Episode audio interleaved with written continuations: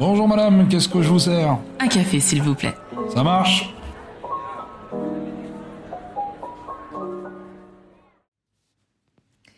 Ici, nous croyons en un principe fondamental. Les étoiles ne font que briller davantage quand elles se rassemblent. Autour d'une tasse de café, je t'invite à plonger dans les univers captivants de personnalités hors du commun. Leur parcours exceptionnel, leurs expériences vibrantes et leur histoire inspirante sont autant de trésors que je suis ravie de te dévoiler. Les épisodes de ma pause café avec Tia sont aussi l'occasion de découvrir des conseils concrets en matière de mindset, de bien-être et de business. Car après tout, la quête de nos rêves ne se fait pas seulement à travers les grands moments, mais aussi dans les petites actions du quotidien. Je suis Tia Brown Sugar, une touche à tout curieuse de la vie qui, chaque lundi, t'offre une nouvelle dose d'inspiration, prête à éclairer le chemin vers la vie que tu désires vraiment. Si toi aussi tu as soif d'apprendre, de grandir et de réaliser des transformations positives, tu es au bon endroit. N'oublie pas de t'abonner pour être sûr de ne manquer aucun épisode et si tu trouves autant de valeur que moi dans ces discussions enrichissantes, n'hésite pas à partager, commenter et laisser briller 5 étoiles sur la plateforme de ton choix. Prépare ta tasse de café préférée, installe-toi et bonne écoute.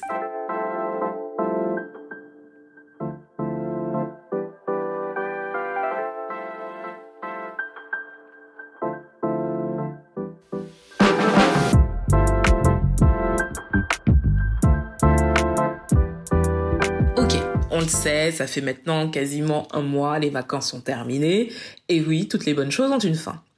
Ceci étant, on a deux options. Soit on reste dans le déni et on continue à aller euh, au bureau en tongs et maillot en demandant à son boss de nous préparer un morito, ou soit on décide de préparer sa fin d'année. Pour celles qui feront le choix euh, de l'option 1, je veux des photos. Sinon, pour les autres, je vais vous aider à entreprendre cette fin d'année sereinement.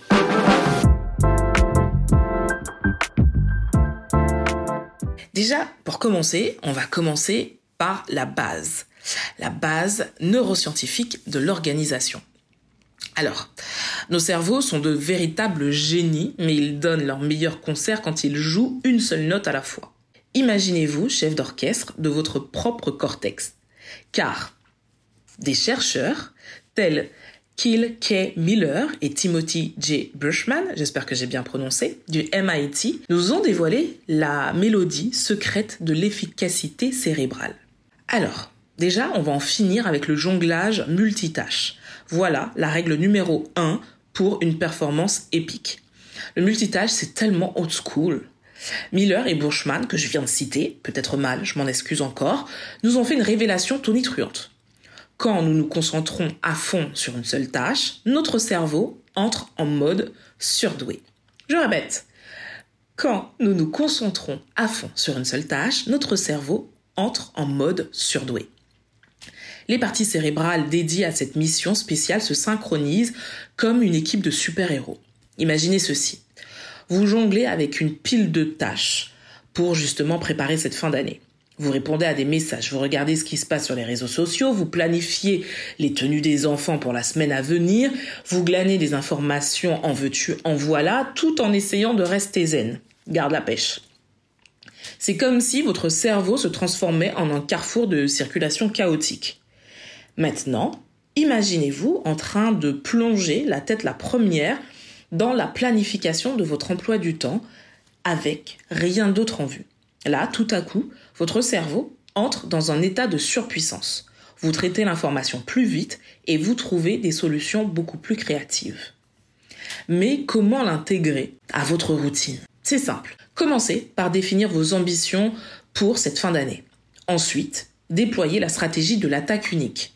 Lorsque vous travaillez, repoussez les distractions, accordez-vous l'immersion complète sur une tâche. Le résultat, votre cerveau exécute des pirouettes cognitives, reste focus sur cet objectif, et tout ça vous permet d'avancer sereinement. Vous en avez peut-être déjà entendu parler, mais je vous le répète aujourd'hui.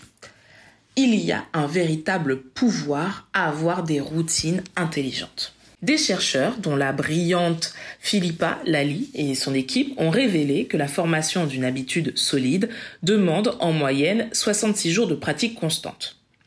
Alors, Concernant ce chiffre, il faut savoir que d'autres chercheurs ont préféré l'idée de 90 jours. Mais en gros, peu importe le jour, le résultat est le même. Ils sont tous d'accord pour dire que ça ne se fait pas en un jour. Imaginez-vous dompter votre cerveau pendant ce laps de temps, l'entraînant à exécuter des tâches avec autant d'automatisme que de flair pour choisir le meilleur filtre Instagram.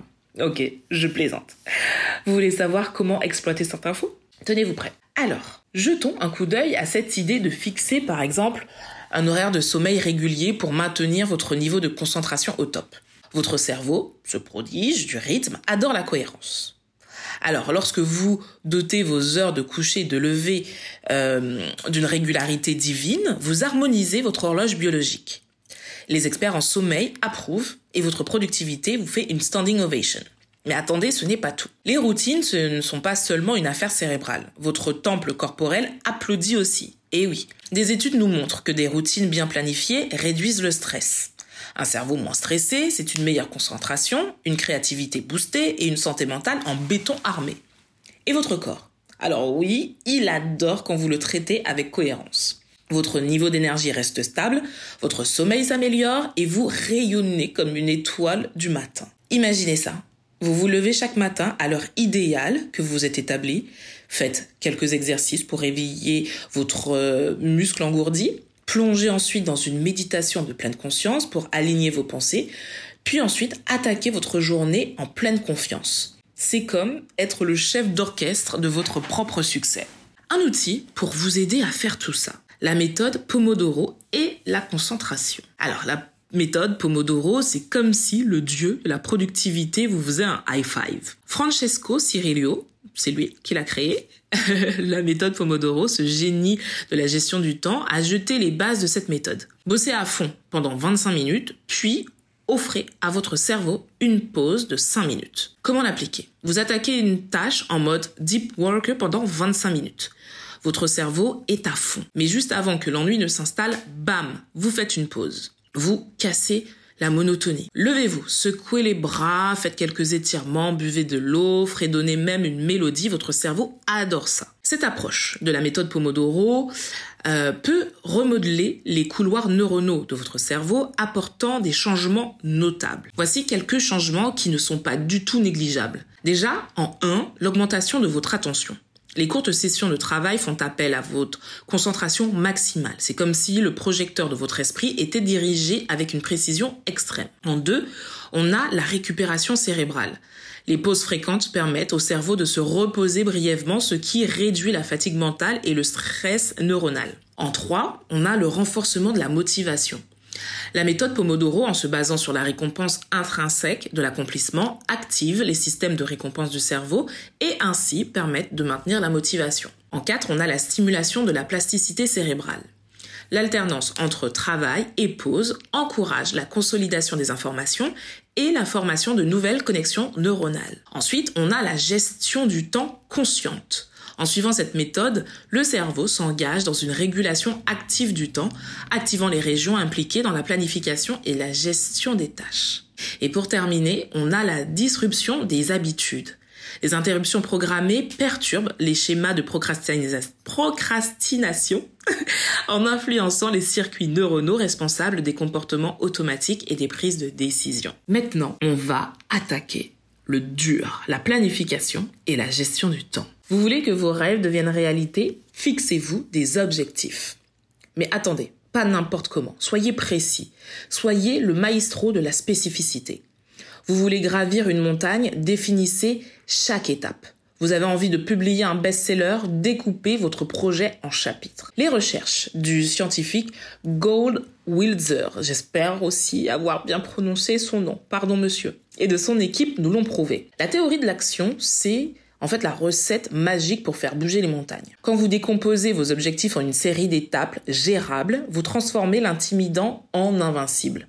Les chances de succès grimpent en flèche. La théorie de l'action de Goldwitzer se base sur deux concepts clés, l'intention et la mise en œuvre. Selon sa théorie, l'intention représente la première étape dans le processus de réalisation d'un objectif. C'est la décision consciente de réaliser une action spécifique. Cependant, Golitzer a mis en évidence que de nombreuses intentions restent non réalisées en raison de divers obstacles, tels que le manque de planification et de motivation. C'est là qu'intervient le concept de mise en œuvre. Golitzer a développé l'idée que la simple intention de réaliser quelque chose n'est pas suffisante pour garantir le succès. La mise en œuvre implique la création de plans concrets et d'actions spécifiques qui favorisent l'accomplissement de l'intention. Il a également introduit la notion de contraste mental, suggérant que la comparaison mentale entre la situation actuelle et l'état souhaité peut renforcer la motivation. Une contribution notable de Golitzer est le concept de contrôle de l'automatisme. Qu'est-ce que c'est? Selon cette idée, lorsqu'une action devient un automatisme, elle nécessite moins d'efforts mental et de volonté pour être réalisée.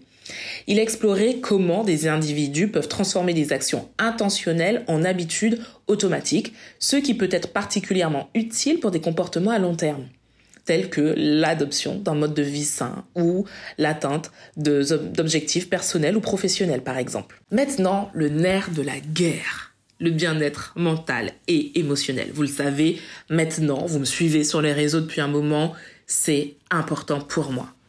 Rien n'est possible sans un bien-être mental et physique aménagé.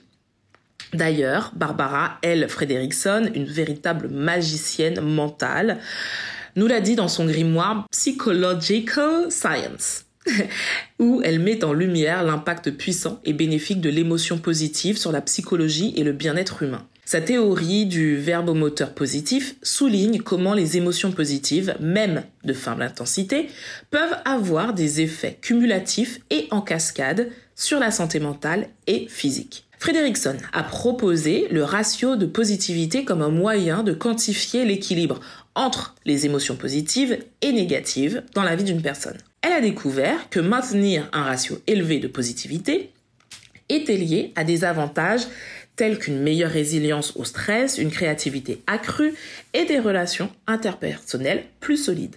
En gros, soyez positif. Elle a également formulé la théorie de l'élargissement et de la construction, qui suggère que les émotions positives élargissent nos ressources mentales et comportementales, élargissant ainsi nos perspectives et nos possibilités d'action. Par exemple, l'expérience de joie peut encourager l'exploration et l'apprentissage, ce qui, à son tour, avoir des effets durables sur notre bien-être. C'est un cercle vertueux. Mais comment se faufiler dans ce monde d'émotions positives? Voici deux artefacts magiques, la méditation et la gratitude. La méditation vous permettra d'apaiser le tumulte de votre esprit. La gratitude au quotidien vous prouve que les petites choses de la vie, toutes ces petites choses que vous semez sur votre passage, peuvent avoir un impact considérable sur vous et vous réaliserez que même des moments insignifiants sont des trésors. Alors en conclusion, j'ai envie de vous dire, embrassez le changement pour cette année incroyable à venir. C'est le moment de plonger tête la première dans cette fin d'année et de vous transformer. Et euh, le point de départ, ben, c'est vous. Alors j'espère que cet épisode vous a plu, qu'il vous a donné quelques astuces pour planifier cette fin d'année. Cet épisode est maintenant terminé. N'oubliez pas qu'il est disponible également sur ma chaîne YouTube. Merci de m'avoir écouté et comme d'habitude, prenez soin de vous, prenez soin des vôtres et à la semaine prochaine.